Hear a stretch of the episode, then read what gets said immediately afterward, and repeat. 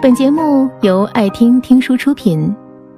如果你想第一时间收听我们的最新节目，请关注微信公众号“爱听听书”，回复“六六六”免费领取小宠物。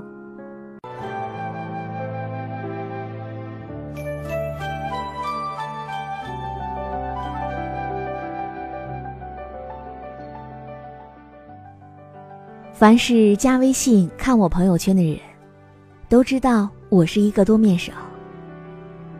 自夸点说，所谓作者里面最会唱歌，唱歌里面又会做菜，厨师界也玩摄影的，摄影师里还是游戏高玩的，似乎什么方面都可以应付自如。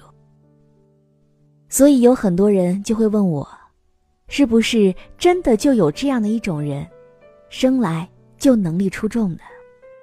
是不是真的有这样的人，可以把任何事情都做到最好，打小就是妈妈口中别人家的孩子呢？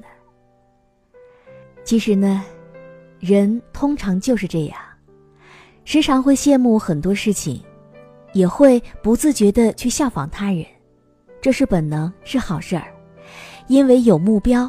才会有动力。但是很多时候，我们更愿意把别人成功的原因归结为他的家境、天赋、运气、机遇等等，却从来没有想过他为此而做过的准备。先说煮饭这件事儿吧，我之前在微博上晒过很多照片，一样的食材变着样的烹饪，似乎没有太大难度。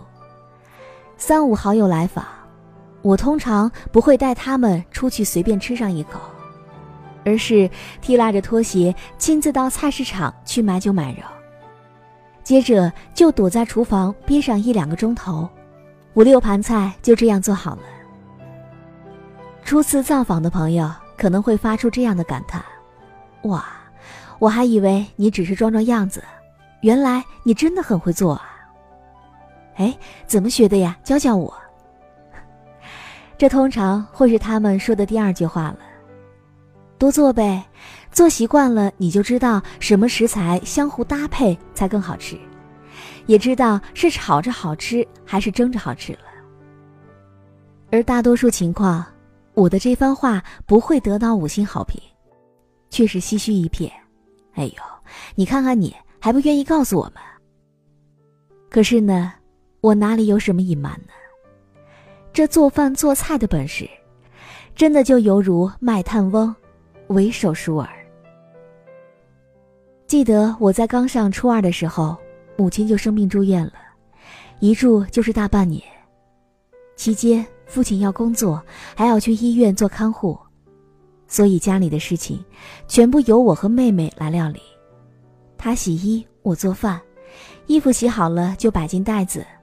饭做好了就装进饭盒，让父亲送去医院。不太懂事的时候，我和妹妹常常总觉得生活艰难。大半夜，兄妹俩独自在家的时候，动不动就会抱头痛哭的。而长大之后，这样的经历反倒阴差阳错成就了我们，被许多人羡慕，当做榜样。甚至在相亲的时候。你说你会洗衣服做饭，对方一定会觉得你很顾家、很暖心。我并没有专门学习别人羡慕的本事，只是过往的经历让我没法不去学习。若要感谢，那就感谢我在此之前所遭遇的一切，以及我在其中所收获的本领吧。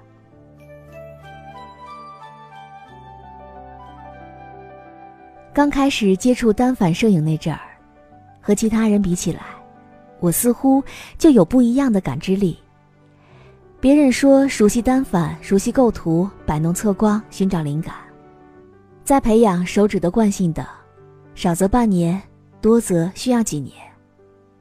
而我呢，相机刚刚到手，认真看了一本说明书，基本上就会了，而且拍的照片还非常不错。出片率也非常可观，众人都觉得太不可思议了。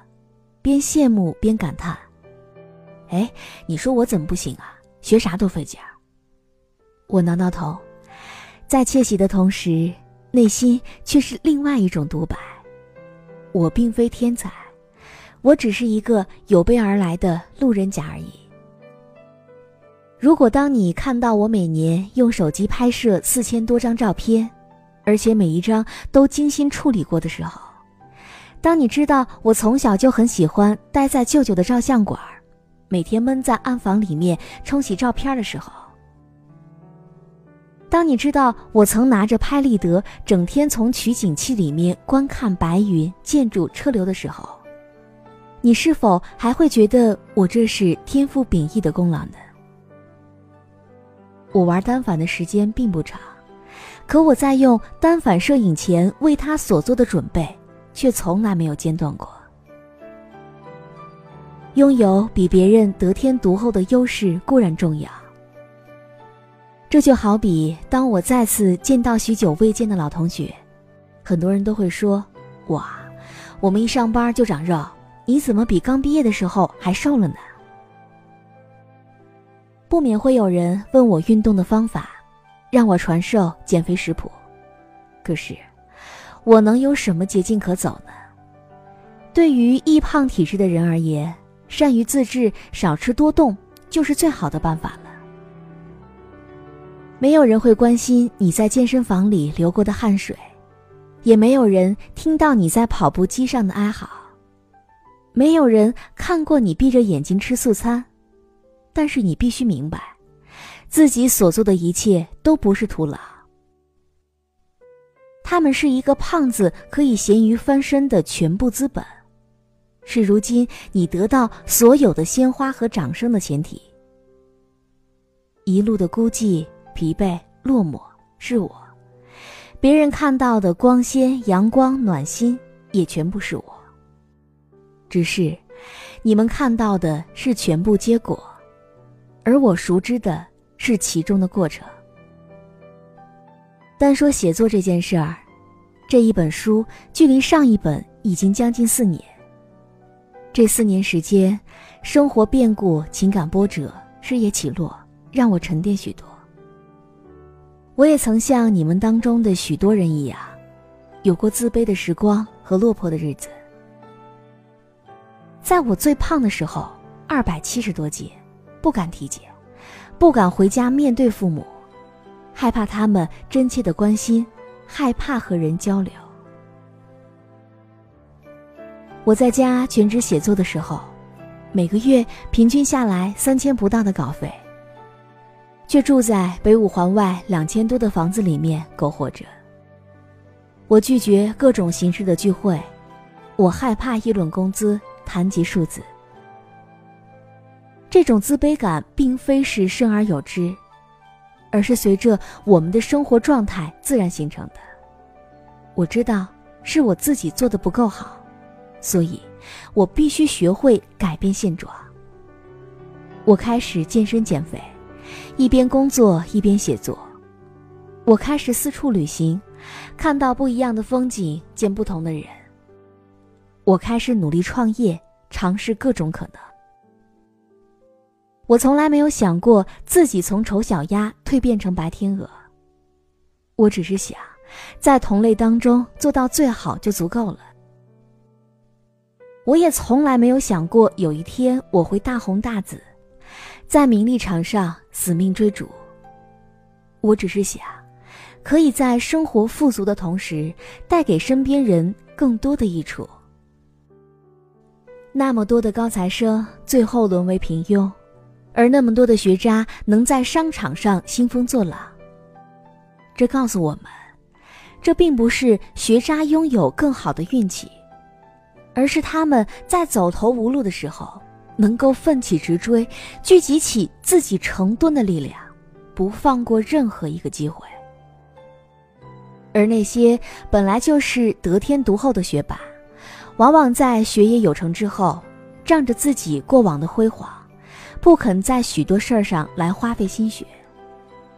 我们都是张三李四一样的蝼蚁之人，一夜暴富，一夜暴瘦，或者是一夜爆红这样的小概率事件，和我们相距甚远。我们能做的，不过是在机遇来临之前，做好自己该做的一切，准备好应该准备的一切。既然你羡慕别人无忧的生活，那我们就必须在此之前学会自律和原则。既然羡慕别人在职场上嬉笑怒骂，那我们就必须能力出众，永远不担心丢掉工作。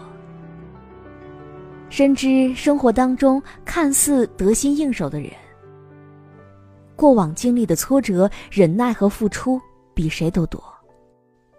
所以，我从来没有想过太多，只是一直行走在路上，有备而来，没有停歇。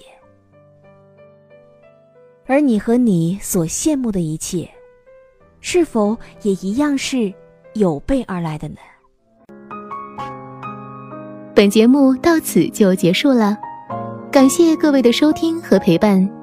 更多精彩内容，请关注微信公众号“爱听听书”，回复“六六六”免费领取小宠物。也欢迎你收听今晚的其他栏目。我们明晚见，晚安。